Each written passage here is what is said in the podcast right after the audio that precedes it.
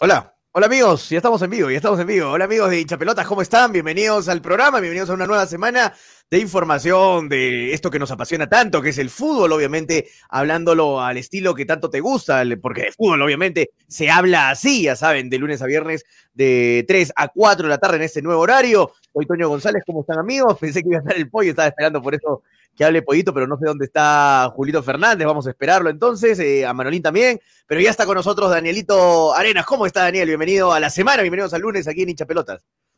Hola, hola Toño, ¿cómo están amigos de Hincha Pelotas, Radio Estéreo 1 y Radio Nevada en la amplitud modulada? Sí, eh, bueno, primero Julio va a tener algunos problemas, me parece, con, con lo que es su cámara, por lo cual Julio está entre, eh, tras tras las bambalinas, digamos, está controlando, haciendo un papel de controlador y por eso no, no va a aparecer hoy, hoy aquí en el, en el panel de conducción. Una semana que empieza con bastantes novedades, ¿no? En el ámbito eh, nacional eh, se confirmó que el, delantero refuerzo de Alianza Lima, Rubio, no va a poder estar las dos primeras fechas cuando retorne la Copa Libertadores, lo cual es algo que a mí me sorprende porque Alianza, si bien no ha mostrado un buen juego, eh, debió traer un delantero que esté habilitado, ¿no? Comenzando, comenzando por ahí, por eso lo va a hacer, eh, solo podrá actuar, mejor dicho, las dos últimas fechas, cuando Alianza ya prácticamente, o no prácticamente, seguro, si es que sigue en ese nivel, estará ya eliminado de la Copa eh, Libertadores de América, Toño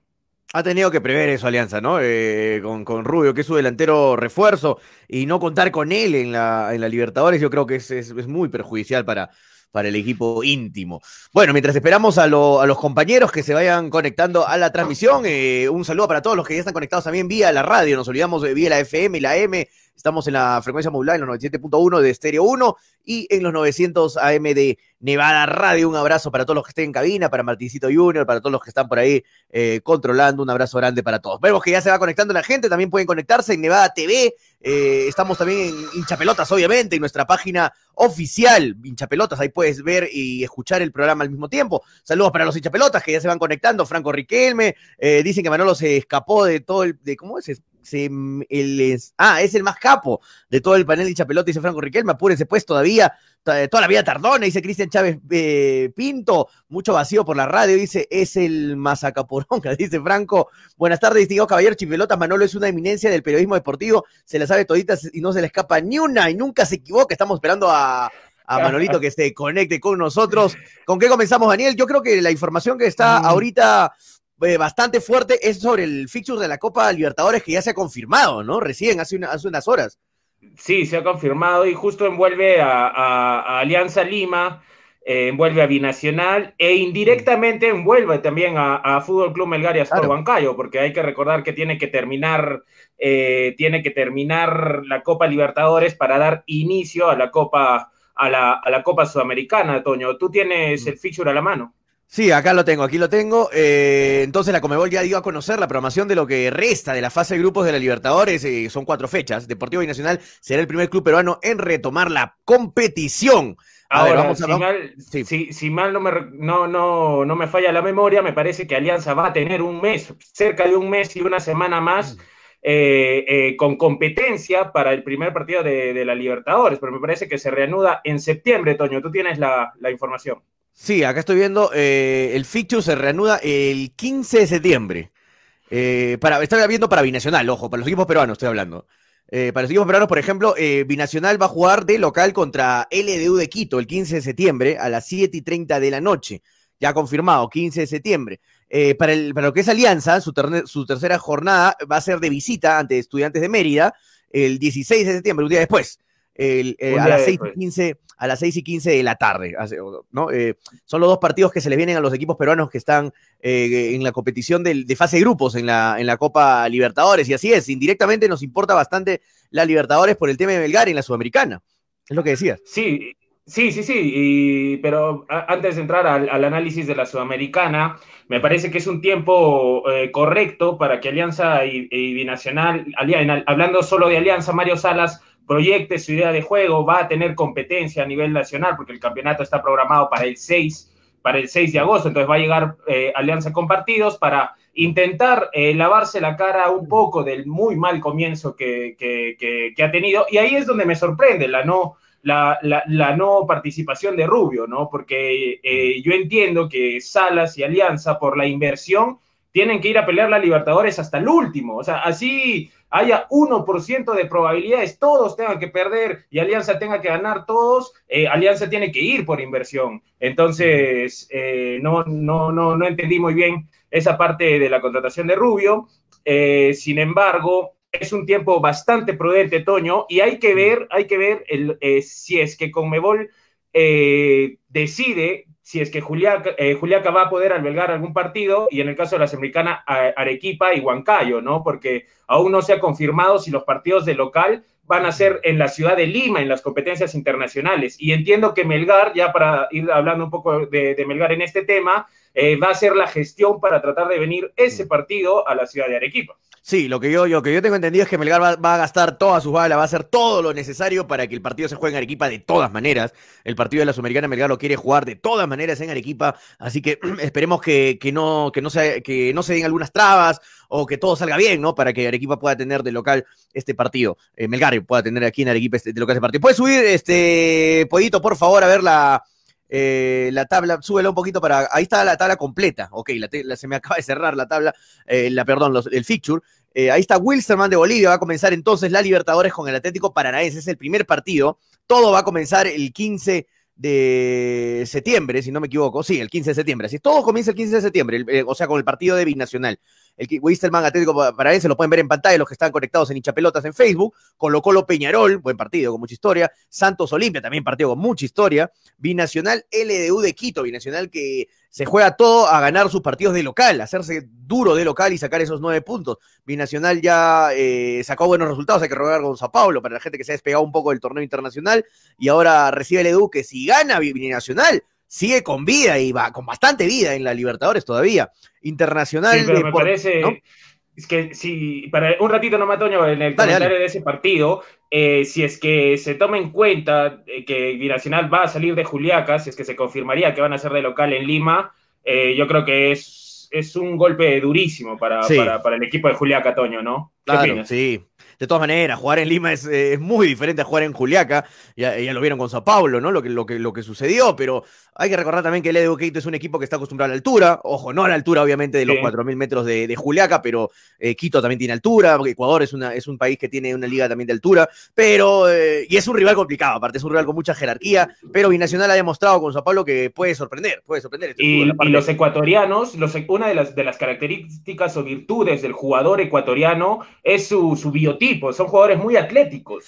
Son jugadores muy físicos, con, sí, con, mucho, un somatotipo muy pretuberante o voluptuoso, como quieras llamarlo, bastante fuerte, eh, y por eso es que los, eh, los, ecuatorianos ganan muchísimo en el nivel físico. Más abajo, el Internacional de Porto Alegre, el Inter de, de Paolo Guerrero, se va a estar enfrentando al América Cali, uno de los equipos más tradicionales de Colombia, que lamentablemente mucho tiempo estuvo en la, en la segunda y en Colombia, eh, va a enfrentarse todo el 15 de septiembre, y veo que los partidos eh, son casi todos a la misma hora, 7 y 15, 7 y 15, bueno, bueno diferentes horas de países, pero son casi eh, a la misma hora. Estudiantes de Mérida, como lo dijimos, con Alianza Limas ya es el día siguiente. Sí, Daniel. En el caso de Internacional, con muchas bajas por aquel partido con el clásico de gremio, ¿no? Que se fueron expulsados tras una fuerte gresca, Toño. Cuatro jugadores creo que fueron expulsados, si no me equivoco. Sí, fueron, fueron expulsados cuatro o seis jugadores. Fue, fueron bastante, bastante cantidad de jugadores que, que, que vieron la roja, ¿no? Así es, así es. En el, al día siguiente, o sea, ese partido es el miércoles, el Internacional América Cali. Eh, Estudiantes Mérida también al, día siguiente juega contra Alianza Lima, que se juega eh, todo para seguir con vida en la fase de grupos. Es muy complicada la situación de Alianza, pero todavía hasta, hasta que no se jueguen los, todos los partidos, no, todavía tienes posibilidades. Esto es fútbol. Eh, es a las 5 y 15 el partido en Perú, ¿ah? 5 de la tarde con 15, o sea, temprano el partido contra Estudiantes de Mérida. De ahí viene Universidad Católica de Chile contra el gremio de Porto Alegre, el clásico rival del Inter, Bolívar de Bolivia frente a Palmeiras. Ese es el, partido que cierra la jornada de Libertadores el día miércoles. Entonces, vuelve la Libertadores. Qué buena noticia, ¿no? Que vuelva la Libertadores, que ya se esté reabriendo el fútbol a nivel internacional. El local ya se viene en, unas semanas más. Así que es, bonito, ¿no? Es bonito. A los que somos futboleros, a los que somos apasionados con este deporte, de verdad son, son buenas noticias, Daniel. Sí, sí, de todas maneras este, son buenas noticias y mencionaste al Bolívar y no pude evitar pensar que falleció el presidente de la Federación Boliviana ah, de Fútbol. por COVID-19, ¿no? Y nosotros hemos tenido la oportunidad de estar allá con un dirigente, digamos, de Nacional, que es el señor Oscar Carriaga, y, tenía dentro de todo buenas referencias, ¿no? Eh, de este señor, a, más allá de que el fútbol boliviano estaba, está sumergido en un sinfín de problemas, ¿no? Con, escándalos de descenso, aclaraciones, eh, y bueno, es una lástima de todas maneras para el, para el mundo deportivo, Toño. Mm, no, sí, sí, es una, es una, es una pena, ¿no? El deceso de cualquier persona. En este caso, en el mundo del fútbol, eh, lamentablemente el fútbol boliviano está de luto, ya que su presidente, como lo dice, como lo dijo Daniel, este, falleció con el tema de este maldito COVID, ¿no? Eh, 19, lamentablemente. Mucha gente, mucha gente también afiliada al fútbol está sufriendo las consecuencias de esta, de esta pandemia. A ver, Pollito, tenías, creo, la siguiente, la siguiente jornada, el siguiente feature de, de la Libertadores, lo que, se, lo que seguía a ver si lo pones en pantalla porque está, hay buenos partidos, ¿ah? hay muy buenos partidos. Hay uno, que veo el, eh, hay uno que veo ahí el tercero que es un partidazo. ¿ah? Eh, el DIM de, Colombia se va a enfrentar. Hay que recordar al DIM ¿ah? de, Colombia que estuvo en Arequipa hace poco, te acordarás, Daniel, eh, enfrentando a Caracas enfrentando a Caracas FC en el, esto es el día miércoles, hasta el jueves. Vamos, nos vamos al jueves, el Racing Club de Argentina. Ambos, mira, una curiosidad ahí ya que mencionabas al DIM, ambos, tanto DIM como Caracas, ex, rivales de, de Fútbol Club Melgar en Libertadores también. Exactamente, verdad. Me, olvidé también de Caracas, que fue uno de los últimos rivales de Melgar. Y a propósito del DIN, no, irme del DIN, me, acuerdo de qué, qué, gran logística del DIN cuando vino Arequipa. Yo tuve la oportunidad de estar ahí en cancha y me gané con toda la logística del DIN, de verdad. Qué, qué, manera profesional de trabajar los equipos colombianos eh, en lo que es este, coordinación, en lo que es este, sus jefes deportivos, su, su logística en marketing. Me acuerdo que me entregaron un libro, un libro para la alineación, y en la alineación no solo, normalmente te entregan una hoja, ¿no? La alineación del partido. Pero no, ellos no me entregaron una hoja, me entregaron un libro casi que decía la historia del DIM, sus participaciones internacionales, los jugadores, casi eh, historia de cada jugador, o sea, muy completo, de verdad. Eso se ve muchísimo trabajo profesional de los equipos, cosas que se deberían imitar aquí en nuestro país, que no es nada tampoco del otro mundo y se deberían imitar en nuestro, en nuestro país, Daniel. Bueno. Sí, eh, definitivamente otro nivel de profesionalismo, Antonio. Exacto, exacto. Continuamos con los partidos. Entonces, el día jueves está el, este partidazo de Sao Paulo de Brasil contra River Plate. Grupo de binacional, ojo, ¿ah? grupo de binacional. Así que vamos a tener un partidazo. Eh, a las 7 de la noche dice de Brasil-Argentina, o sea, a las 5 de la tarde en Perú. 5 de la tarde en Perú, Sao Paulo, River Plate. Que se confirme del, al 100% la localía y de todas maneras, eh, igual Sao Paulo pierde, ¿no? Al ser este a, estado, a estadio cerrado, porque la localidad brasilera es intensa con los argentinos. y, pero más, más allá de eso, Sao Paulo tiene jugadores con mucha personalidad en el campo, como Dani Alves, por ejemplo, ¿no? Juan Fran, y equipos, eh, jugadores que han que han, que han trascendido en el, en el, fútbol internacional, más allá de la edad, justifican un buen rendimiento, ¿no? Oh, tiene, tiene, un equipazo, Sao Paulo, ¿no? Y River también tiene un equipazo, y aparte es uno de los últimos campeones de la Copa América, de, perdón, de la Copa Libertadores, este, siempre está metido en, la, en las competiciones internacionales ahí peleándola.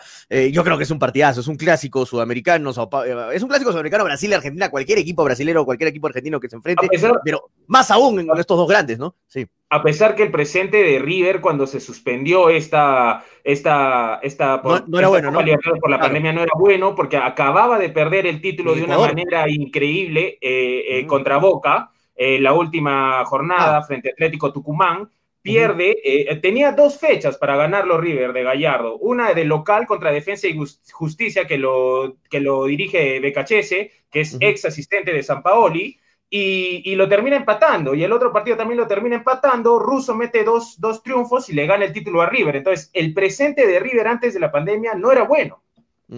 No, sí, claro, y, perdió, hay que recordar con, con LDU en la Libertadores. O sea, no, no, no viene bien River, pero pero cualquier, equipo argentino le va a salir a jugar eh, cara a cara a los brasileños. creo, que, creo que son los el único país, los únicos clubes que salen a Brasil no a ratonear, no a meterse atrás, a colgarse los palos. No, ellos van a salir a jugarle de igual a igual a Sao Paulo porque también tiene un equipazo, ¿no? River, pese al mal momento futbolístico que estaba contando Daniel. Defensa y justicia, hablando de defensa y justicia, justo de Becayes y toda, y toda su, compañía contra el Delfín de Ecuador, partido que se va a jugar también el día de Carlos Bustos, equipo que dirige el hermano de Carlos su, hermano menor, ¿no?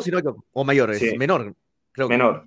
Menor, creo, sí. Independiente del Valle, la sorpresa del continente, ya, ya, bueno, no tan sorpresa, ya uno de los equipos que ya se está constituyendo como uno de los equipos grandes de Ecuador a nivel internacional, frente a Flamengo, duro rival, esto el día jueves a las 7 eh, de la noche, hora ecuatoriana, hora peruana.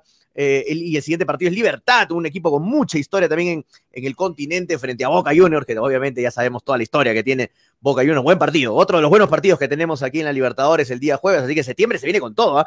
Y ahí viene Barcelona de Guayaquil, Barcelona de Ecuador, frente al Junior de Barranquilla, rival que lo conoce bastante bien Melgar también, y cuesta, dicho sea de paso, el jueves a las 9 de la noche, hora, hora ecuatoriana, hora colombiana, hora peruana también en la misma hora. Guaraní de Paraguay eh, frente a Tigre de Argentina. ¿Qué te parecen estos partidos? Hay buenos partidos, Daniel. ¿eh? Ese Libertad Boca también no, no, me lo pierdo tampoco. Libertad Boca, los equipos paraguayos últimamente contratan bien y hacen una buena Libertadores. El año pasado Cerro Porteño. Clasificaron todos. Por supuesto, River, River lo elimina, que termina llegando a la, a la, a la final, ¿no? Eh, un River de Gallardo, donde ahí sí estaba en un momento futbolístico muy bueno, más allá de que perdió la final de una manera increíble, ¿no? Sí, eh, sí, hay muy buenos partidos. Boca, por ejemplo, nos interesa lo de Carlos Zambrano, ¿no? Si es que tendrá minutos ya recuperado de aquella operación que justamente lo dejó fuera en el último partido definitorio por la Liga Argentina, donde consiguen el título, Zambrano pide su cambio por lesión, ¿no? Un Zambrano más recuperado ya, Toño. Así es, así es. Ojalá que le vaya muy bien a Zambrano. Debemos verlo. A mí me, me, gusta ver a los, a los jugadores peruanos en partidos importantes a nivel internacional. En este caso, Boca, que es uno de los equipos más mediáticos del continente, es uno de los equipos que más cobertura se le da, es uno de los equipos que más eh, ustedes vean cuando juega Boca Juniors, por ejemplo, en, la Argentina, la, cobertura que se le da. a Boca se le sigue dos horas antes, se le sigue al bus, se le sigue la concentración, se le sigue su calentamiento. Boca es uno de los equipos que más gente jala a nivel no solamente argentino, sino a nivel internacional. Y ver a un compatriota, ver a Zambrano en este caso, que es defensa titular de la selección peruana, verlo ahí, esperemos que la rompa, que le vaya bien, que no cometa ningún error, que tenga buenos cierres, que no eh, se le suelte la cadena, como ya sabemos a veces a Zambrano ha tenido estas cosas, pero yo creo que con la edad y con ya con esa madurez futbolística que ha alcanzado Carlos Zambrano, yo creo que le va a ir bien a Boca y ojalá que esté eh, en el equipo, ¿no? Porque también eh, el equipo de, Boca Juniors es un equipo que tiene bastantes buenos jugadores y no es que eh, Zambrano tiene ya su lugar fijo en el equipo. De hecho, de hecho, el capitán izquierdos es, es el central de Boca. Exacto. Y por el otro lado está Elicha López. Entonces, tiene competencia dura. Zambrano jugó porque uno estaba expulsado y el otro estaba suspendido. Más allá de eso, sí fue meritorio, porque Zambrano estuvo a la altura de, la circunstancia y, de ninguna manera se le puede quitar mérito, pero digamos que su puesto es un puesto que va a necesitar exigir lo mejor de Zambrano en lo táctico, en lo físico, pero sobre todo en lo profesional, porque Zambrano eh, tiene dos adelante que son de peso en Boca, nada más el capitán y el otro que ha sido titular siempre. Entonces, eh, Zambrano necesita, además de un buen momento, necesita ser profesional con él, Toño. Exactamente, exactamente, Danielito. Bueno, eh, vamos con algunos comentarios, la gente está opinando, no, no hay que dejarla a la gente si, si su voz en el programa. Ana Lucía Venegas dice, buen programa, saludos, gracias Ana Lucía. Eh, Pablo Escobar dice, hola hincha, hola hincha mis pelotas, el programa necesita un periodista de nivel de Manolo. Estamos esperando a Manolito que ingrese, que tiene, ha tenido problemas con su internet, parece que lo acabo de leer este, a ver si te conectas, eh, Manolo, por favor. Dávila Gerardo Dion dice: La pregunta es: que, ¿quién hará más puntos en Libertadores? ¿Alianza o Binacional? Corren las apuestas, dice Dávila Gerardo Dion. Hasta el momento, Binacional está yendo mucho mejor que, Alianza, ¿no? Hasta el momento en la, en la Libertadores. Pablo Escobar dice: Binacional ya tiene tres puntos y Alianza no creo que haga más de uno. Eh, Víctor Perochena dice, buenas tardes amigos de hinchapelotas. David Gerardo Dion dice, pero en el grupo Alianza va a sumar algunos puntos, pero es obvio que no le va a alcanzar para clasificar. Juan Carlos Wilca Jarufe dice que, han que almorzaron, chicos. Yo, me metí un hilo de zapallo, hay que contarle a la gente. ¿Tú qué has almorzado, Danielito? Aunque suene raro lo mismo. ¿Sí? ¿En serio? Sí, sí, de verdad. Ah, mira, mira, mira, tú estás de moda de zapallo hoy día. Ok, está bien, no, qué riquísimo. Y aparte es, es, un, es, es bastante alimento el zapallo. Hay mucha gente que no le gusta, creo, pero es bastante bueno y nutritivo y barato y cómodo y bueno y bien, bien sano. Eh, Coñito llega llegó temprano, creo que hoy día sale la cura del coronavirus, dice Pablo Escobar. Este, sí, hablando de la cura, he visto un video que se, que se está propagando, ¿no? De, en Argentina, en un medio argentino que estaban diciendo, hablando de la Universidad de Oxford, que parece que han, ya han probado esto este mes, este, esto, estas semanas, y parece que sí, ya hay una cura que no trae ninguna ninguna este, contraindicación, eh, todo bien, no tiene, eh, aparte te vuelve inmune a la enfermedad, Eh, este es un tema que me pareció bastante serio, que seguramente va a rebotar en todos los medios peruanos de todas maneras. Eso lo vi en un medio argentino y le estaba dando la información, eh, eh, no me acuerdo su nombre, Martin apellida, es el corresponsal de Fox Sport en Inglaterra. Oh, y también ahora está viendo el tema de, la enfermedad ya en, Estados Unidos ¿no? y, en, Europa. Así que ojalá que, suceda esto, ¿no? Ojalá que sea una buena noticia para, para el mundo. El DIN era de Pablo Escobar, dice, volviendo al tema de fútbol, Pablo Escobar, así es. El DIM, claro, el Deportivo Independiente Medellín. Para, para, hacer los, los 10 segundos con Daniel en hinchapelotas, el, eh, a Pablo Escobar se le asocia mucho con Atlético Nacional por el campeonato de 1989 de la Libertadores, por los trascendidos de sobornos y pagos que se hicieron confesados por, en, el, en la semifinal por los mismos árbitros. Pero Pablo Escobar accedió a ayudar a Atlético Nacional por, por un tema de, de, que era el equipo de su ciudad, pero él era hincha del Deportivo Independiente de Medellín. Ah, exactamente. Tenemos llamada, nos dice por acá nuestro director. Vamos con llamada. Pueden llamar al aire, ¿eh? 99 66 22 120. Está saliendo debajo de sus pantallas para que opinen y comenten y conversen con nosotros aquí en vivo en Hinchapelotas. Aló, buenas tardes. Porque de fútbol se habla así. Porque de fútbol se habla así. ¿Cómo estás, Edwin? ¿Qué tal? Bienvenido al lunes de Hinchapelotas. Para ti, Toño, también para Daniel. ¿Cómo estás, Edwin? ¿Cómo estás? Eh, eh, ¿Qué opinan acerca de la Copa Libertadores? ¿no? Ya, que ya viene nuevamente con algunos buenos partidos, como ese de Sao Paulo con River Plate, que va a ser un partidazo, este, y el partido que va a tener binacional este, con LDU, yo creo que ahí es favorito LDU, ¿no? Porque LDU le viene, este, sabe jugar lo que es en altura, y es muy buen equipo, ¿no? Es más equipo que, que binacional, yo lo doy ahí este, favorito, a pesar de visita al LDU. Pero este, hablando de la Libertadores, eh, dicen, no, ojalá que vuelva la Copa, vuelve la Copa Libertadores, pero ojalá no vuelva pues las ayudas arbitrales a los equipos argentinos, que ustedes ya saben que como opino yo, ¿no? Porque yo veo este, la mayoría de partidos y veo que siempre favorecen principalmente a River y Boca, ¿no? Ojalá que no vuelva eso y el VAR también que se utilice con justicia, ¿no? Y no para regalar penales o para ciertos equipos favorecer, ¿no? Este, y, en estos partidos que todavía no se sabe el, nombramiento de los árbitros, nombren, ¿no? A los capacitados y no los que son prácticamente los peleles de la Conmebol, porque la Conmebol, como, todos sabemos, también es corrupta, ¿no? Al igual que la Federación Peruana de Fútbol. Nada más, buenas tardes.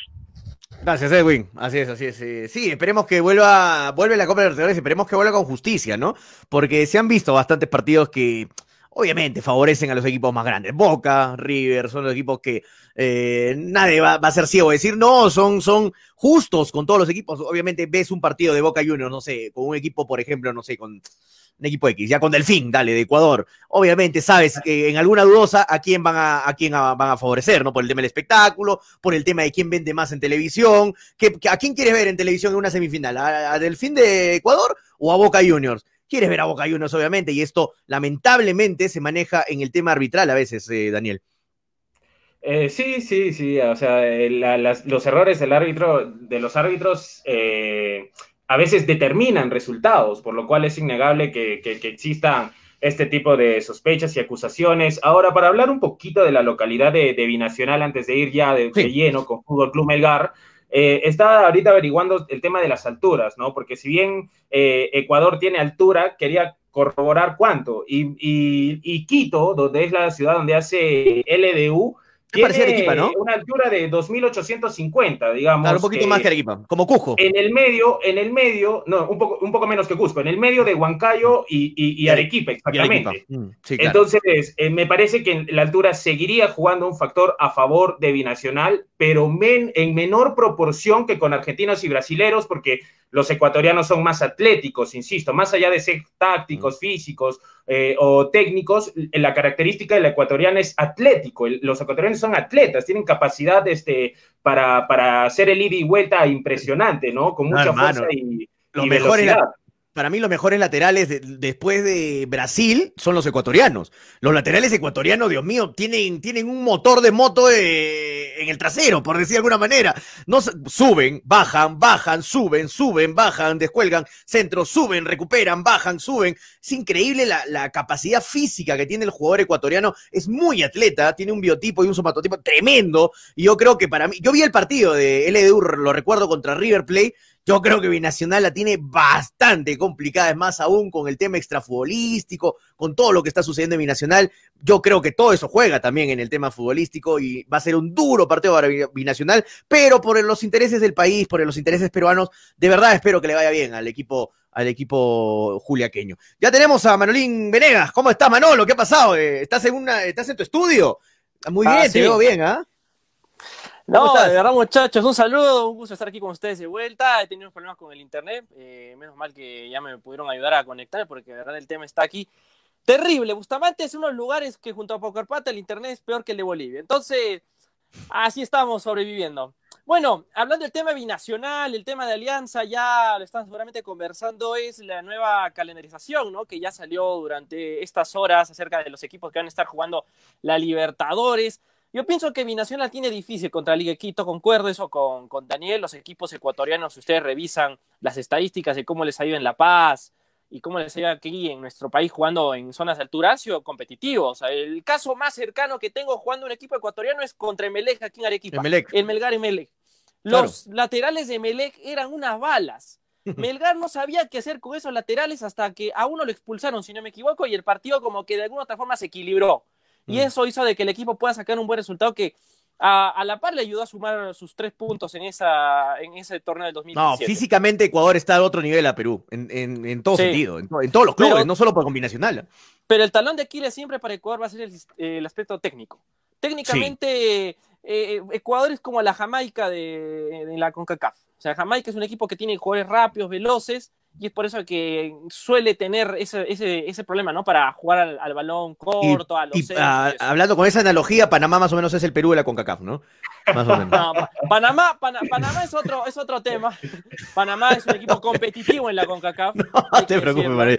No vamos a entrar en una discusión, no te preocupes. Comenzamos, bueno, ¿ah? comenzamos. ¿ah? Ahí estamos viendo en pantalla, nos están poniendo producción el partido de Sao Paulo combinacional. Recordemos este partido que no hay que ser tampoco chauvinistas a nivel nacional, eh, en este caso de hablar de decir, no, Binacional mereció ganar, Binacional fue eh, justo ganador, fue... No, porque Sao Paulo en el primer tiempo tuvo, tuvo para liquidar el partido, ¿ah? tuvo de verdad Sao Paulo, si metía un par que se falló increíblemente, tuvo para liquidar y, y estaríamos hablando ya de, de, una futura eliminación de Binacional si perdiera ahora con LDU. Felizmente para los intereses de Binacional le fue bien, ¿no? Hablando de Binacional, muchachos. Sí, pero yo no, yo, yo, yo, no, yo no le quitaría todo el crédito, ¿ah? porque también el error, el error del, del, rival son deficiencias técnicas, por lo cual no puedes, no puedes premiarlo eh, eh, diciendo que el resultado no fue justo cuando el, rival mismo falló. O sea, eh, también me parece que la altura y el, el, el, sistema muy defensivo le jugó en contra a los brasileros que se quedaron sin aire. Claro, el primer tiempo lo pasó por encima, el primer tiempo si terminaba, si terminaba 5-0 no había absolutamente ningún problema ni ninguna duda. Pero eso claro, a eso, me refiero. Eso no es problema de Binacional, que hizo un partido pensando en los 90 minutos, no en los primeros 45, en los primeros 90 minutos. Y su objetivo en el primer tiempo se cumplió lo que le permitió eh, eh, tener, mantenerse con opciones en el segundo tiempo, ya con un desgaste físico del rival. Hay que, hay que analizar bien esas cuestiones también, porque si Binacional, un rato Manolo, si, si Binacional perdía 5-0 el primer tiempo, ya el segundo tiempo era trámite, pero el llegar con opciones hizo que, que, el segundo tiempo pueda notar la diferencia ya con un rival totalmente desgastado. Entonces, me parece que también hay hay, hay, hay mérito de Binacional. Ahora sí, Manolo. No, por supuesto que, por supuesto que hay méritos, ¿no? Hablando ahora de Binacional que va a jugar en Juliaca, eh, es un punto importante. No, se sabe, ¿ah? No se sabe todavía. Pero, Toño, ahorita en el fixture, Y lo más probable es que no. Comebol, lo más probable es que jueguen encima en Lima, imagínate. Claro, porque mira, vámonos al supuesto, vámonos al supuesto de que se cumpla el fixture como establece Comebol, porque cuando revisamos el fixture de Comebol, ahí te dice Lugar donde jugar a Binacional, Estadio Guillermo Briseño Rosa Medina. hasta antes de la pandemia, ¿no? Mm. Hasta, hasta antes de la pandemia. Pero digamos que, a ver, las cosas se alinean, el tema avanza con respecto al virus y se llega a jugar cada uno en sus localidades. ¿Qué va a pasar con Binacional jugando en Lima? Todos los cinco meses. Le va a afectar jugar también a ellos en la altura, porque es otro lugar donde van a estar jugando van a estar en una ciudad que está cerca al nivel del mar, estamos hablando de la capital, y irse a Juliaca a jugar en este tema de, Libertadores, donde solo va a estar quizá aclimatándose dos o tres, no le va a servir tampoco al equipo del poderoso. Y es ahí también donde va a tener que hacerse respetar como institución para que el equipo pueda estar siquiera una semana antes del partido en, en la Ciudad de los Vientos y poder encarar esos duelos. Porque, a ver, le toca Liga de Quito y luego le toca jugar con River en Juliaca. Entonces, eso también tendría que ver el equipo de Binacional para hacerse respetar como institución en ese aspecto, siempre y cuando eh, se juegue en cada localidad, ¿no? Así es. Sí, no, esperemos que Binacional juegue en Juliaca por el bien de, Binacional y por el bien del fútbol peruano, ¿no? Porque ya sabemos todo, ¿no? Esto no lo descubrimos nosotros, y todo, hasta el que sabe poquísimo de fútbol se da cuenta que una cosa es que jugando Binacional en Juliaca y otra cosa va a ser Binacional jugando en Lima, obviamente. Vamos con algunos comentarios, muchachos, para que la gente no se quede, no se me junten todos los comentarios como siempre, ahora que tenemos un poquito más de tiempo, ya que somos menos.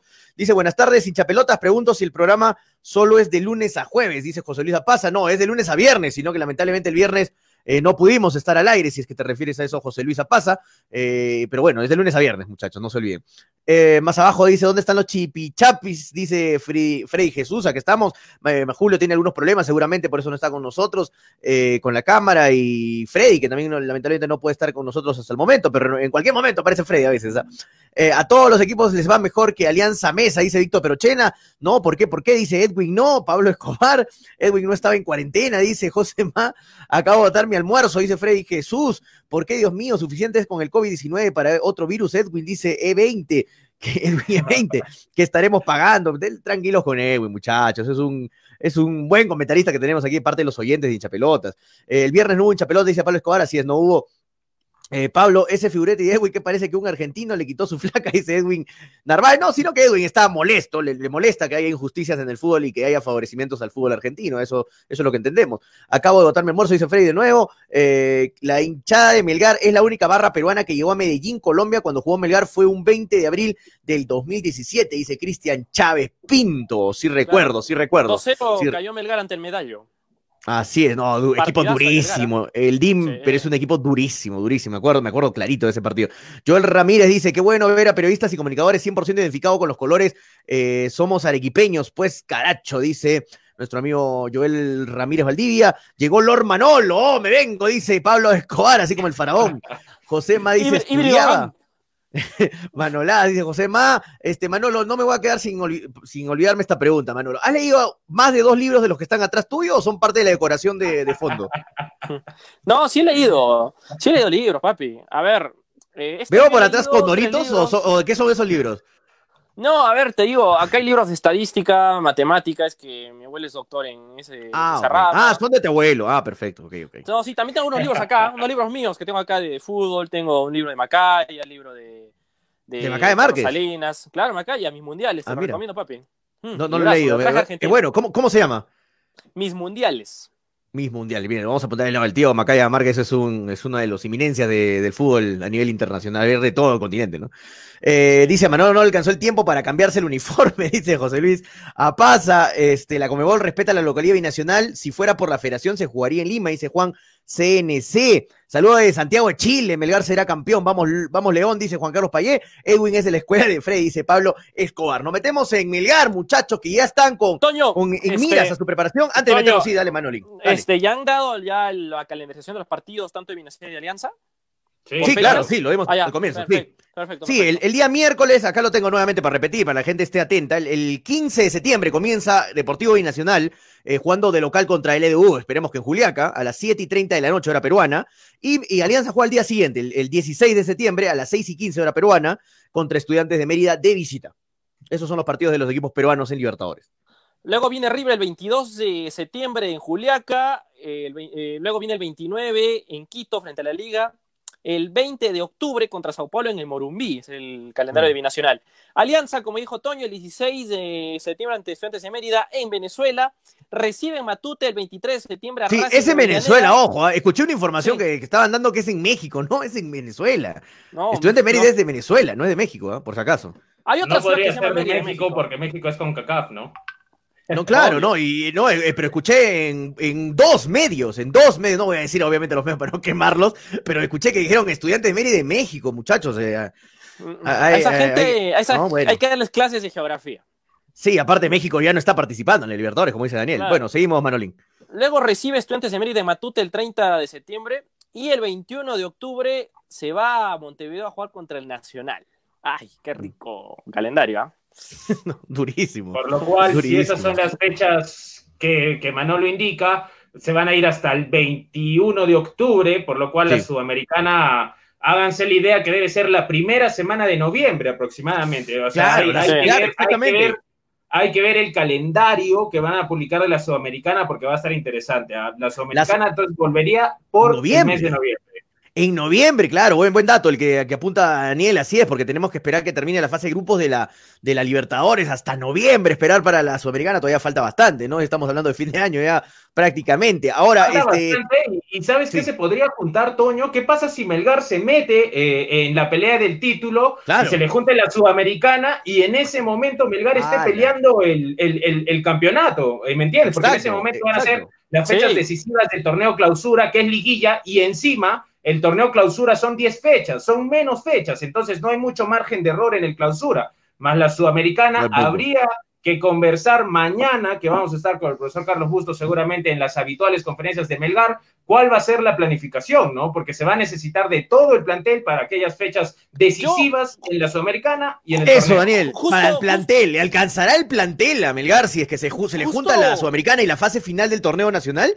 Justo de eso le pregunté al profesor Busto la semana pasada, ¿no? Cuando se publicó ya el, protocolo de Comebol con respecto a la Libertadores Americana. Lo que dijo el profe Bustos es de que necesariamente tienen que esperar el tema de la Libertadores y de ahí ver ya lo que vaya a ocurrir con el paso de la llegada de los 16 de la Sudamericana. Tiene que estar Melgar atento a eso. Todavía no hay alguna conversación que haya existido dentro del, dentro del equipo. Pero por eso, porque en ese, en ese momento, la semana pasada, no habían fechas, pero hay, ya hay fechas, por lo cual el, profesor Bustos ya, ya puede planificar lo que podría hacer en ese momento, porque ahora tiene fechas. Porque mira, lo que me respondió para terminar, eh, me dijo que necesariamente tienen que enfocarse primero el campeonato, esperar que pase la Libertadores y de ahí ya enfocarse en lo que ocurra en la Sudamericana. Porque de ahí, papi, o sea, saber lo que ocurra es, es cosa de locos, ¿ah? De verdad, es todo un futuro incierto lo que pone también aquí. Lógico, Manolo. Nadie, nadie, nadie está diciendo que el profesor Bustos va a calificar cómo van a jugar en ese momento, pero tiene que hacerse la idea el profesor Bustos de que en ese momento puede estar peleando ambos torneos y que va a necesitar de un plantel competitivo. Entonces, ahora ya con fechas se puede hacer preguntas al respecto sobre eso, directas. Exactamente, ahora que, hay, ahora hay fechas. Ahora, hay fechas, muchachos, ojo que en el calendario de Comebol, el protocolo dice de que este, dos, estos torneos van a poder jugarse hasta primeros meses del 2021, ¿ah? Así dice en el protocolo que sacó Comebol, que puede extenderse hasta enero y febrero del año que se viene.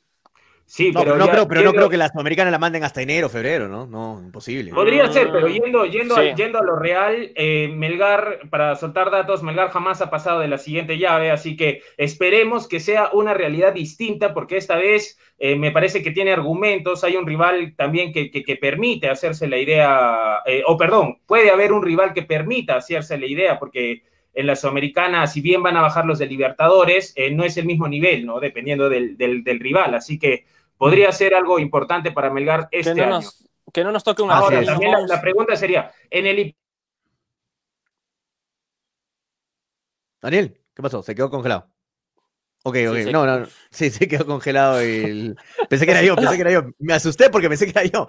Este, no, ya bueno, lo que estaba diciendo Daniel, sí, tiene mucha razón, este, dependiendo qué equipo, ahí está Daniel nuevamente, dependiendo qué equipo le toque a Melgar, porque eh, si le toca, no sé, un ejemplo, eh, eh, no sé, un, Racing de Argentina, es, un, rival es un complicado, un Vélez, un equipo brasilero, es un rival complicado, hay que ser realistas, ¿no? Tampoco vivimos en, una nube donde decimos que Melgar, oh, todopoderoso, va a ganar la Sudamericana. Otros somos aquí realistas en, el nivel que, tiene el, peruano. A qué, bombo, va a ir también, ¿no? Si al uno o al dos. Eso no sabemos, exactamente. Depende de eso, Sigo con la idea también de que si se juega en las localidades siempre, los equipos que juegan en provincia van a tener el problema, o en la altura, van a tener ese problema de adaptarse para los partidos de continentales.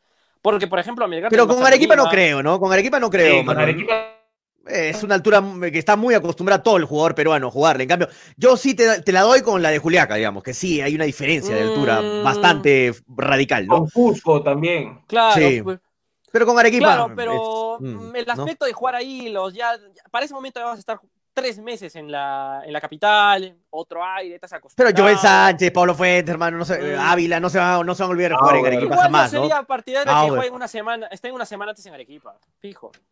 Bueno, eso ya es tema ya de la logística del equipo. Víctor Perochena dice, no hay banca. Si Melgar lucha en la Sudamericana y Liga Peruana, habría que rogar que ningún jugador se infecte con COVID, dice Víctor Perochena. si, termina su fecha el viernes, gestiona para que él juegue viernes y su partido es el miércoles, se puede ir el, viernes mismo a Arequipa. Entonces ahí va a ganar más, más, más días, Manolo.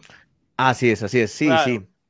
Este, me dejó pensando, ¿ah? lo, de, lo de Melgar, que verdad se va a hacer en noviembre. Eh, va a estar complicado esto el tema de las fechas, ¿ah? porque eh, como dice Daniel, este, las, el torneo clausura van a ser 10 fechas, o sea, no es, no es, que sea un torneo extenso, o sea, tú metes la pata en un partido y te fregaste, después ya se te va la lucha al título, o sea, este, va a ser complicado este torneo, ¿ah? Va a ser un mata-mata. Es un pequeño tan corto, es un pequeño tan corto que si te pierdes tres fechas seguidas, chao. Ah, ya fuiste, estás, fuiste. estás fuera de, la, pelea del título. Claro, este, este torneo va a estar complicado y no hay mucho margen de error, Manolo. Ahora, exacto, exacto. Mm. el plantel que tenga mayores jugadores y que pueda afrontar el torneo sin problema alguno, porque eso va a involucrar que no existan lesiones y tampoco contagios, va a tener éxito en el torneo nacional y si está jugando una copa, pues va a ser un poco más competitivo de lo que se esperaba. Nada más, esa es la clave del éxito para todo club en esta época de pandemia. Totalmente de acuerdo eh, con, Manolo, los jugadores tienen que ser 100% profesionales. Toño. Así es. Ya nos hemos metido en el tema de Melgar, sin querer queriendo, nos hemos metido poco a poco en el tema de Melgar, pero para cerrar lo de las Libertadores con los equipos peruanos, ¿ustedes le, dan esperanza a alguno de los equipos peruanos en la Libertadores, en lo que viene?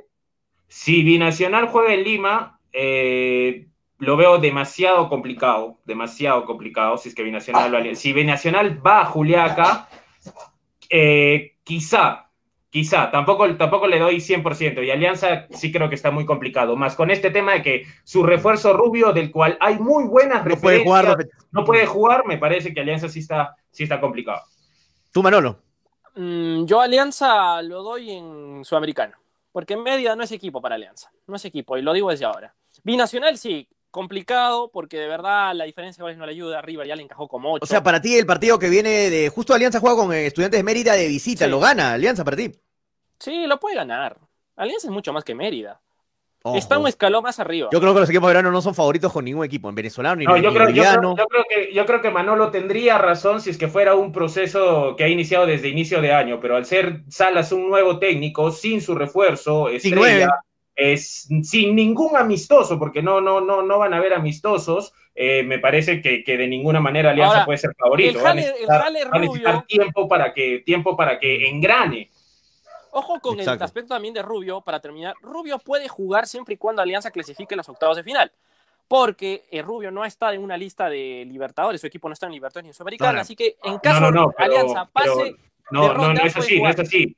No es así. Eh, Rubio no va a estar dos fechas y las dos últimas sí va a poder jugar. A la, libertad, la fase de grupo le faltan cuatro fechas, no dos, Manolo. Le faltan cuatro, sí. No, pero lo que me voy es de que, pero lo que me voy es de que recién puede jugar siempre y cuando Alianza pase de octavos. No, no, no, ya puede jugar en la tercera, ya puede jugar después de dos partidos, Manolo. ya puede el Tema de la pandemia, por el tema de la pandemia se va a aceptar las inscripciones. O sea, Rubio ya, puede jugar de local contra el Estudiantes Mérida, ya puede jugar en la quinta jornada. buen punto. Ya puede, sí, ya puede jugar contra. va a jugar Rubio contra Estudiantes Mérida de local, Alianza, y de visita contra Nacional de Uruguay. Esos partidos va a jugar Rubio. Ahora, yo no, lo, yo no lo veo a Alianza eliminando a Racing ni a Nacional de Uruguay. O sea, no lo veo a Alianza clasificando a la siguiente fase. Complicado. No, nadie, no. muy complicado. Y a Binacional, de verdad, disculpen mis amigos hincha Binacional, señores Binacional, lo veo perdiendo con el EDU de Quito en Juliaca o en Lima. Lo veo perdiendo con el EDU en cualquiera de las dos. ¿No le das ni el empate en Juliaca, Toño? Difícil, difícil. Lo vi a LDU con River y verdad, es un equipo que está a otro nivel, ¿eh? está a otro nivel. Sí, sí, de acuerdo, de acuerdo. Ya no están, pero ya no es Antonio Valencia igual, hermano, igual. Tú sacas una piedra en Ecuador y te salen tres laterales derechos, ahí corriendo, corriendo, desde chiquitos, desde los ocho años están corriendo en Ecuador con la pelota. O sea, es terrible el físico que tienen los ecuatorianos. No, yo creo que lo, pasa por encima LDU en físico a, Binacional. Y hay que recordar, muchachos, la situación de Binacional, ¿no? Binacional no es que está, es un jardín de rosas, es un jardín hermoso, donde todo es felicidad y amor y fútbol. Vean la situación caótica que, es, que estuvo viviendo y hasta el momento creo que está viviendo Binacional, ¿no?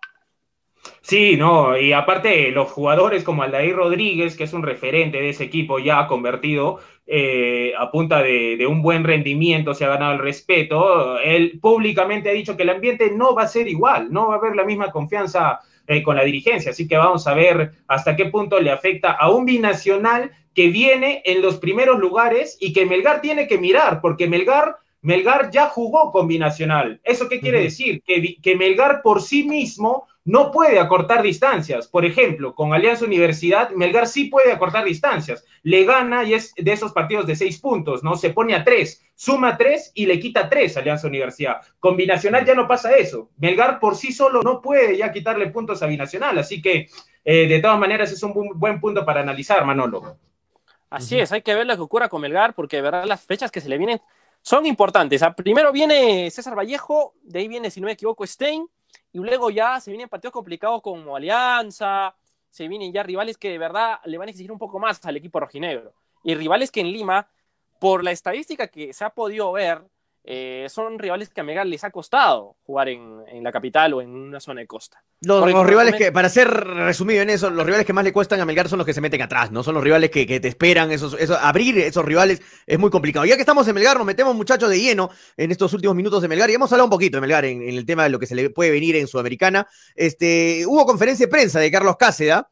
Eh, estuvieron atentos muchachos a lo que, lo que dijo Cáceda ayer. Sí, pero antes de, meternos en, en, lo de Carlos Cáceres, hay algunas informaciones, ¿no? Hoy día Melgar entrenó en horas de la mañana, ya se está incidiendo en lo que es lo físico y lo táctico y empieza la cuenta regresiva para que el plantel se vaya a Lima. Eh, ya el, 30, eh, Melgar va a partir a la, a, la, a, la, a la, capital peruana, está todo confirmado, está ya anunciado por el profesor Bustos. Entonces, va a ser interesante estas semanas donde los jugadores tiene, eh, van a tener que cuidarse de cara a lo que va a ser ya el reinicio de la, claro, ya el reinicio de la Liga 1, Manolo. Solo 10 días y viajan el equipo, Manolo. Sí, exacto. El 30 de julio están partiendo a las 5 de la mañana a Juliaca vía terrestre y de Juliaca toman el avión en horas de la tarde hacia la capital. Esa es la información que se está manejando para que ya se vaya viendo cómo va a ser el aspecto logístico para el conjunto. ¿Y, por, qué, por qué esto, muchachos? ¿Por qué nos puede salir de aquí, de Arequipa? ¿Tienen esa información? los, los, vuelos eh, para la ciudad de Arequipa no han sido autorizados por el gobierno aún. Ah, verdad, por el, tema, de la cuarentena, verdad, verdad, verdad. Todavía Arequipa está bloqueada, ¿no? Exactamente, seguimos, verdad, verdad. Seguimos, seguimos con, con, las restricciones, ¿no? Y el país ya en general ya está abriendo la normalidad. Es verdad, es buen punto. Sí, bueno, y además eh, Melgar, eh, no correría muchos riesgos de trasladarse Juliaca porque va a ir en un bus que va a ser constantemente desinfectado, cerrado con los jugadores, no se va a abrir hasta hasta que llegarse al, aeropuerto mismo, o sea, por poco y lo, y lo sientan, ¿no? Al, al, jugador, o sea, va a ser todo un protocolo, un protocolo bastante estricto para que Melgar llegue sin problemas a la capital peruana y esté apto para, para, para, para el reinicio de la Liga 1 contra la Universidad César Vallejo, ¿no? Que también reanudó al mismo tiempo sus entrenamientos. Y va a ser interesante ir viendo también ya información de los dirigidos por Chemo del Solar, que también están ahí cerca con Melgar. Así que, de todas maneras, partidazo que se viene en la primera fecha del reinicio de la liga, Manolo. Vallejo es uno de los mejores equipos que tiene Norte, ¿no? Eh, es un equipo que se ha vuelto competitivo y va a ser una piedra en el zapato para Melgar, eso está más que dicho. Pero en los últimos antecedentes hemos visto que Melgar tenía una cierta pertenencia sobre el equipo poeta, ¿eh? Tanto jugando en Trujillo como en Arequipa. Así que ese aspecto también es importante analizarlo porque yo pienso que Melgar eh, tiene con qué, tiene argumentos y puede hacerle daño a este equipo que ha comenzado al mismo tiempo que Melgar casi los entrenamientos, pero hay que ver cómo va la cancha, ¿no? Hay que ver cómo están las cosas y ah, también mucho se habla, ¿no? De cuándo estaría jugando Melgar y se habla de que posiblemente juegue el domingo porque el sábado eh, le separaría en horario únicamente universitario porque estaría de aniversario y quiere que Universitario juegue ese día su, su partido por, por, los años que está teniendo, ¿no? De, de fundación. Y eh, lo, están, lo están armando de esa manera para que ya, bueno, cada uno tenga su, su, su a ver, la gente que lo mire y todo ese aspecto, porque aquí la televisión, muchachos, va a entrar casi como lo hemos estado viendo en la época de normal, ¿no? Quizá los partidos de Melgar, un Melgar Huancayo se juega un sábado a las 8 de la noche, un domingo a las 8 de la noche, o, y así, ¿no? Creo que eso sí nos va a tener que acostumbrar. Eh, prácticamente la televisión va a ser un aspecto súper, súper fundamental porque hay públicos a los cuales están dirigidos. Y bueno, ese es el asunto para el cual... Daniel Manolo, ¿qué nos dejó ayer la conferencia de prensa de Carlos Case, arquero de la selección peruana, arquero de Fútbol Club Melgar? Para destacar, ¿qué dejó? Manolo. Daniel, Daniel, también comienza. Ya, eh, bueno, el, Creo que no estuvimos al tanto de la conferencia. no, lo que pasa es que el pollo le iba a poner, pero no sé si, te ha indicado algo por, por interno o lo vamos comentando, cómo, va, va a ser, porque me dijo que le, que le iba a poner.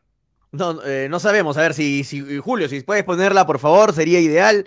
Eh, parte de la conferencia, obviamente, ¿no? Si la tienes por ahí, este, si no, comentamos un poco. Yo, la verdad, voy a ser sincero, a esa hora tuve transmisión, estaba en, en, en directo y no, no pude estar atento a la, a la, conferencia de prensa, pero Manolo, que tú que estás más al tanto con Melgar, eh, me imagino que sí estuviste al tanto.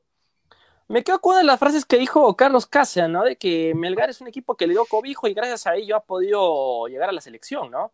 Y eso es un punto importante, ¿no? Porque Melgar eh, le abrió las puertas a un arquero que, si bien es cierto, no la pasaba bien en México, eh, no tenía tanta continuidad, estaba en lesiones no mm. jugaba prácticamente, ¿no? Y, y Melgar, un equipo que sí le dio el respaldo necesario, tuvo la competencia. Yo puedo decir lo que ha, sido parte de la historia linda de Melgar en lo que es torneos internacionales hasta ahora, porque ha estado en momentos cumbres, lo hemos visto en Santiago, lo hemos visto en Potosí, y es un arquero que, gracias a su presencia en ese tipo de partidos y también por estar en un equipo de Melgar que es competitivo en los últimos años, le da esa, ese toque ¿no? de calidad para que pertenezca a la selección y pueda estar en convocatoria siempre. Ahora, en, la, opinión personal del profesionalismo de Cáceres, hay, hay, hay, dos cosas bien marcadas. Se está filtrando un audio. Está filtrando pollo.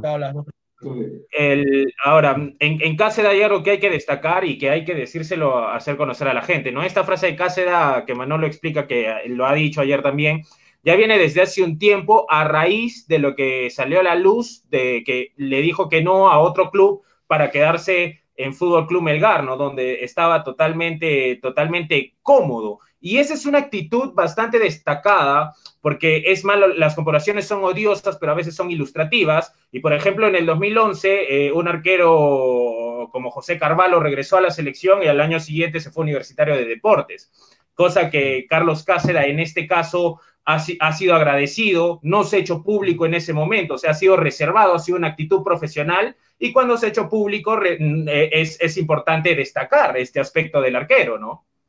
Así es, no, yo creo que Cáceres, yo creo que se ha identificado bastante ahora en estos últimos tiempos con Melgar y yo creo que Cáceres está bastante cómodo con Melgar, se nota en cuando un jugador habla bien de su equipo, se nota cuando un jugador está cómodo con el equipo y como lo dijo acá un oyente, como le está escribiendo en pantalla, Cáceres quiere una estrella más con Melgar, dice Juan Carlos Payé, yo creo que está totalmente de acuerdo, Cáceres quiere, quiere ganar el campeonato con Melgar y eh, sabe que Melgar es este ya es una vitrina para estar siempre en la selección, para ser convocado. Melgar no es el equipo de antes que decían eh, ¿hay convocados en la selección de Melgar? No, ninguno. Ahora no, ahora está, siempre está el Chaca Arias, ahí presente en las convocatorias en, las últimas veces. Eh, Cáceres siempre está, es el segundo arquero de la selección. O sea, Melgar se ha convertido en uno de los equipos que son trampolines a la selección y esto es muy importante para el jugador.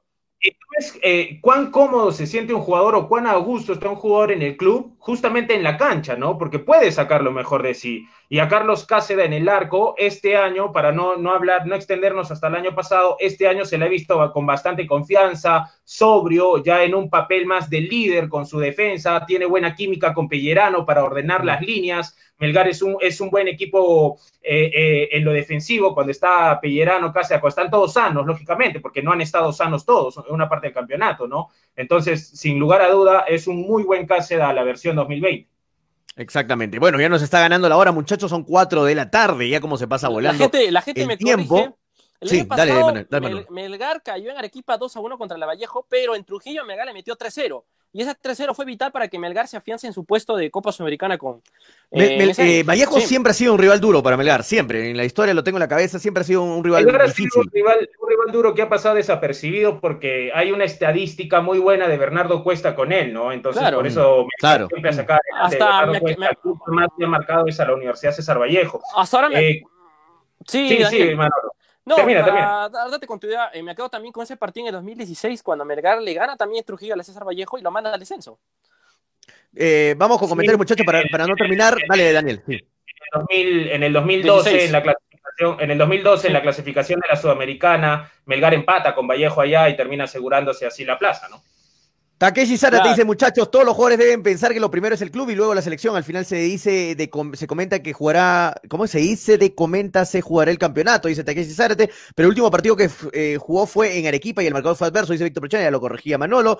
Eh, Coñito, dice Toño, yo veía tu transmisión y la de casi de aquí, dice Pablo Escobar. Pollo, deja poner los partidos de cristal, dice Pablo Escobar. Eh, Vallejo tiene billete, dice obviamente mucha plata. Melgar perdió en Arequipa con el Vallejo el año pasado, dice Víctor Perochena. Eh, Binacional es un candidato al descenso, ya que ahora descienden cuatro, dice Pablo Escobar. Melgar será campeón, duela quien le duela. Melgar fuera de Arequipa siempre jugó bien y esta, y esta vez no será la excepción, porque tiene un buen técnico y buenos jugadores, dice José Luis Apaza. Ah, eh, más arriba dice. Mm, por acá Pablo Escobar dice, son cuentos de Barbies y princesas, a mí no me engañas. Manolo, los libros de atrás dice que son cuentos de princesas, ¿de verdad? A ver, por favor, sácame uno de los libros, Manolo, para confirmar lo que estás diciendo. A ver, de Macaya, a ver. No, acá no tengo Macaya, acá tengo uno que tengo Acá no tengo Macaya. Ya, ya nos mintió de arranque, ¿ves? no está. Estadística. Estadística, estadística, No, lo de Macaya están arriba, papi. Es que estás, es que mira, para que vea la gente, te está. Y no, no te puedes parar. O sea, a partir, a partir de ahora vas a salir de ahí, Manolo. Claro, vamos a salir acá. Me siento más cómodo, de verdad, porque la luz no hay problema con el logos y todo ese aspecto. No, está bien, está bien. Tal, vez, el que dijo tiene su libro de por ahí guardado porque le gustará, pues, ¿no? No vale picarse, no vale picarse, Manolín. Eh, peligra la liga peruana, dice Takeshi Zárate. Takeshi Zárate. Uruguay y Paraguay hará cuarentena porque rebrote. Ese tema lo vamos a dejar para mañana, muchachos, porque es un tema muy importante que acaba de hacerme recordar Takeshi. Hay una volada, como le dicen por ahí en el tema futbolístico, que, de que la Conmebol estaría evaluando trasladar a Europa las eliminatorias sudamericanas rumbo a Qatar 2022. Ese tema es para hablarlo un buen rato, muchachos. Yo creo que mañana lo tocamos. ¿ah? ¿Qué les parece? Así una rápida, un rápido comentario antes de irnos. Me parece, rápido comentario, me parece un disparate así, o sea, me parece totalmente...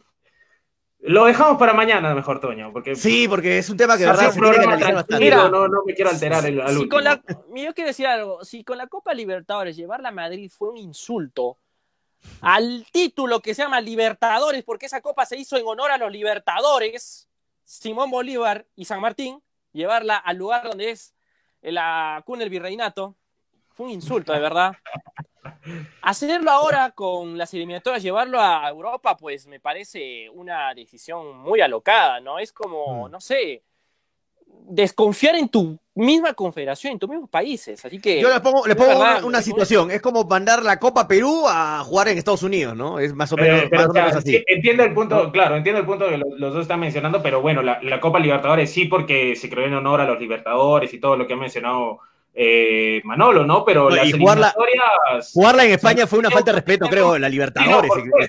claro, ese es otro análisis, pero a la altura de países, o sea, por ese lado no, no, no, no le veo el problema. A mí lo que me parece es, es o sea, en base a qué, eh, por qué, mejor hay que, hay que atrasar un poco más o suspender un poco más la, la canalización. Si, por ejemplo, las eliminatorias, ¿cuántos tiene? Tiene, por ejemplo, dos o cuatro partidos o seis partidos al año al año. Entonces, el próximo año, en vez de, de, cuatro o seis fechas, que hayan ocho o diez fechas, que vengan más seguidos los jugadores. Entonces, piensa, claro. se, se, se, podría manejar mejor las cosas, pero me parece un disparate, ¿no? Yo creo que hay otras salidas en vez de mandar a las eliminatorias directamente a Europa. El motivo, el motivo de Comebol de jugar en Europa es porque ahorita ya la pandemia está controlada, entre comillas, y las instalaciones deportivas se adecuan a lo que exige, ¿no? Un partido internacional. Pueden ir a mm. jugar a a un complejo de Real Madrid, un complejo de algún equipo que esté finamente preparado en el aspecto biológico. Lo seguimos, lo seguimos hablando mañana, muchachos, lo seguimos hablando mañana porque ya, y, y me imagino ya con, con Frey, con el gran Cano y con Pollito, el, eh, Julito, el Pollito Fernández. Ya venimos, no, no, tenemos que pedir, muchachos, ya son 4 y 5 de la tarde, tenemos que eh, cerrar el programa. También un saludo para los que nos escuchan en, Radio Estéreo 1, en los 97.1 estamos en simultáneo, para la gente que nos escucha en Nevada 900 también y la gente que nos sigue en las redes sociales, un abrazo grande. Despedida, Manolo, Daniel, nos encontramos mañana. Manolo, tú primero. Bueno, muchachos, mañana nos vemos. Hay bastante información, bastante por discutir. Y Toño, mañana te presento el de Macaya. Mañana te, ah, lo, te, lo, saco y te saco el de Macaya, que de verdad es un yo, yo, yo, soy, yo, yo leo bastantes libros futboleros. Los únicos libros que leo, de verdad, les voy a ser sincero, los únicos libros que leo son libros de fútbol. No leo otro libro, me, me das otro libro, otra cosa y te lo voto, hermano. Pero libros de fútbol sí tengo bastantes, leo bastante fútbol y no, no he leído ese de Macaya, que debe ser bastante interesante porque el tío es una enciclopedia de fútbol, de verdad. No, sí, lo que eh, cuenta es terrible. Pero bueno, Así es, Daniel, sí, un saludo para todos. Sí, no, nada, para cerrar nomás, eh, recuerden que tu mejor amigo se merece la mejor alimentación. Llegó a Arequipa la más alta tecnología de alimentos especializados. En la mascota de Arequipa encontrarás vitaminas, eh, arena para gatos, antiparasitarios y todo lo que tu felino o mascota necesite. Así que eh, sigan las redes de tu, tu, tu mascota Arequipa. Tu mascota Arequipa en redes sociales, puedes buscar. Mira, mira tú, yo, que soy, un dog, yo que soy un dog lover, hermano, te eh, voy a estar ahí consultando cualquier cosa con. Ahí, lo voy a llevar al culpable de la bulla hincha pelotas. A mi ah, tú tienes, tú tienes tu chihuahua, ¿no, Manolo? El, chihuahua y el viringo, pelcalato. Ok, el calato, ¿verdad? No se olviden también que si quieren unirse al club de póker online más grande del sur del país, métanse a la aplicación PPP Poker, el club AQP Grinder de Arequipa, con código 821-473. A las tres primeras personas que recarguen hoy día, que me escriban primerito, les regalo su bono de 20 soles. Para recargas al 955-765-583, o más fácil, si no has escuchado el número, me escribes al inbox de Habla Toño y te doy toda la información para que juegues póker online y te ganes tu platita. Nada más, muchachos, cerramos el programa de hoy, lunes, inicio de semana. Esperamos mañana estar con completos. Esperemos que vaya a estar mañana con Freddy, con Julio, que ha tenido problemas hoy día, parece, con su, con su internet, o con, mejor dicho, con la cámara. Y ya mañana estar todos completos. Todo el equipo, toda la banda de hinchapelotas. Nos despedimos, muchachos. Nada más. ¿Algo más? Que me esté, les estoy cortando algo, nada, ¿no? Está todo bien. ¿Algo más que querían decir? Nada más, ¿no? No, todo perfecto, nada más. Hasta mañana, Toño. Ok, nos vamos, nos vamos, muchachos. Esto fue hinchapelotas, porque de fútbol. Se habla, así. Chau. mañana.